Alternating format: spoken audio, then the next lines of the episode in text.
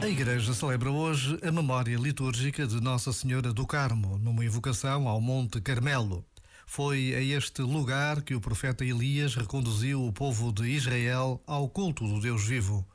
No século XII, alguns ermitas foram viver para aquele monte à procura de solidão e constituíram uma ordem dedicada à vida contemplativa, sob o patrocínio da Virgem Maria, Mãe de Deus. Por vezes, basta a pausa de um minuto para nos recordarmos da presença de Nossa Senhora nas nossas vidas. Este momento está disponível em podcast no site e na app.